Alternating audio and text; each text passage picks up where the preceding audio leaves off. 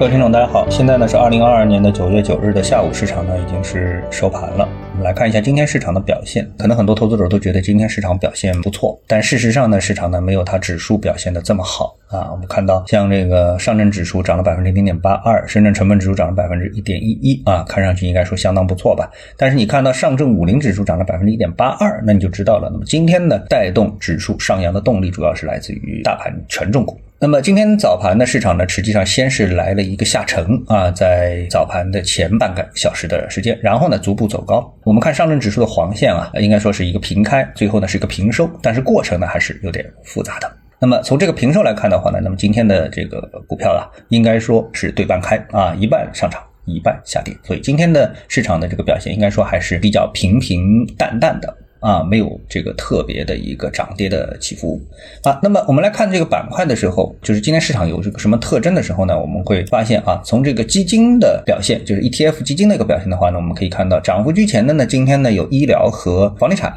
那么对大盘呢是有一个领涨的作用啊。但同时呢，我们注意到啊，这个下跌的板块当中啊，有光伏这个板块啊。那我们都知道，新能源这个板块再怎么样也是对市场来说呃比较引人注目的这个板块。那么为什么今天它会出现一个领？领跌呢？哎，我发现今天啊有这么一个消息，那这个消息呢就是中国有色金属工业协会啊有一个硅业峰会发布公告称呢，为避免其发布的多晶硅价格啊被过度解读造成误解，决定自本周起呢暂停该采集价格的发布啊，也就这个价格我们不发布了。比如说啊，打一个绝对的比方，就是大家都觉得哎房价涨得很厉害。然后呢，这个房地产协会说啊，我们现在不发布房地产价格了啊啊，那么它爱涨爱跌，我们就不告诉大家了。或者是股票市场啊，它可能涨跌都很厉害。他说，哎，为了避免股民恐慌啊，我们从今天开始不发布上证指数了。大致啊是等于这样一个概念。那么为什么会出现这么一个事情呢？我们发现啊，多晶硅价格已经在今年年内连续二十九周上涨，且没有明显回调的迹象啊。这波牛市啊非常的厉害，价格已经是创下了十年新高。多晶硅龙头企业通威股份宣布年内第十次涨价。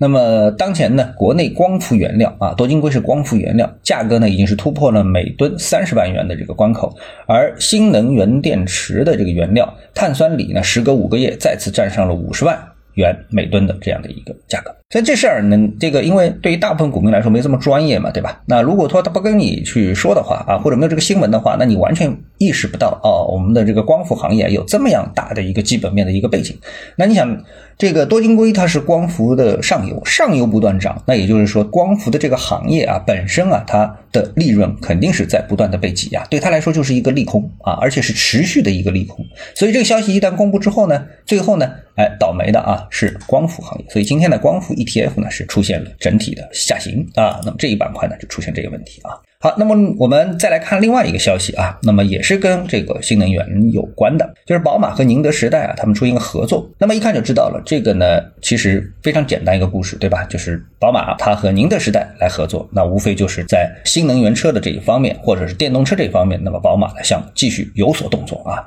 因为我们知道，其实宝马也早就介入到了这个新能源车的这个领域当中，但是我想大家也发现了，就是传统的这些名牌车企啊。一线的车企，不管是奔驰啊、宝马啊，还是大众啊，这些公司，他们在新能源车或者是电动车的这个领域，其实表现非常非常的差啊。那么这个现象，其实我们在过去节目当中也跟大家说过，是不是说我们看到这个消息，宝马和宁德时代的合作之后，就能够改变这样一个颓势呢？啊，我个人认为这是极小极小概率的事情。你看，从历史上来说啊，如果说这个企业创新，它没有包袱，那么它作为一个创新企业，它可能就比较容易成功。比如说，就说我们这个汽车行业吧，特斯拉，特斯拉为什么成功？是因为它没有传统汽车的这个包袱，它上来就是电动车，纯粹的电动车啊，它的这个车就是一个电机加电池板，对吧？加四个沙发，就这样很简单。但是呢，对于传统的车企来说，它最重的一块资产在什么东西？是它的发动机啊，是它的变速箱，它的这个整个产业链当中要做一个割裂就没有这么容易了啊，非常非常难下手。我们说割肉啊，割肉啊，割不下去，对吧？